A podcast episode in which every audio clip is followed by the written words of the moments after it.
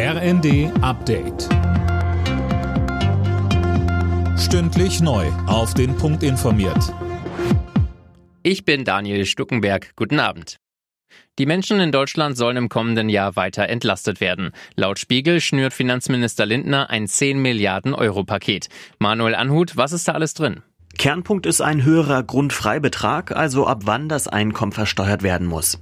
Außerdem ist eine Erhöhung des Kindergeldes geplant. Nicht in vollem Umfang würden nach Lindners Planungen sehr hohe Einkommen profitieren. Das genaue Konzept will der Finanzminister im Laufe der Woche vorstellen. Für 2024 ist ein weiterer Entlastungsschritt im Umfang von rund 4 Milliarden Euro vorgesehen. Ex-Kanzler Schröder darf in der SPD bleiben, zumindest vorerst. Die Schiedskommission des SPD-Unterbezirks Hannover hat entschieden, dass er nicht gegen die Parteiordnung verstoßen hat. Daher gibt es auch keinen Grund für eine Rüge oder gar einen Parteiausschluss. Gegen die Entscheidung kann noch Berufung eingelegt werden. Schröder steht wegen seiner Nähe zu Kreml-Chef Putin und der Arbeit für russische Energiekonzerne massiv in der Kritik.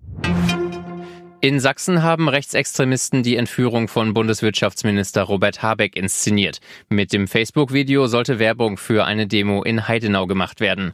Wie uns das Bundeswirtschaftsministerium sagte, will man die Aktion rechtlich prüfen. Bundesinnenministerin Nancy Faeser verurteilte das Ganze bei Welt TV. Ja, man kann gegen steigende Energiepreise demonstrieren, aber es ist eben nicht in Ordnung, den Minister für Wirtschaft auf diese Art und Weise zu beleidigen oder zu bedrohen. Und das ist ein klares Bedrohungsszenario, mit einer Entführung zu drohen. Und genau das meine ich, wenn ich davor warne, sich solchen Protesten dann anzuschließen.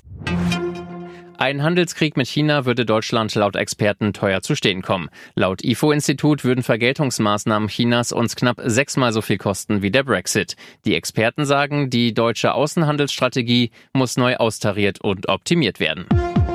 Alle Nachrichten auf rnd.de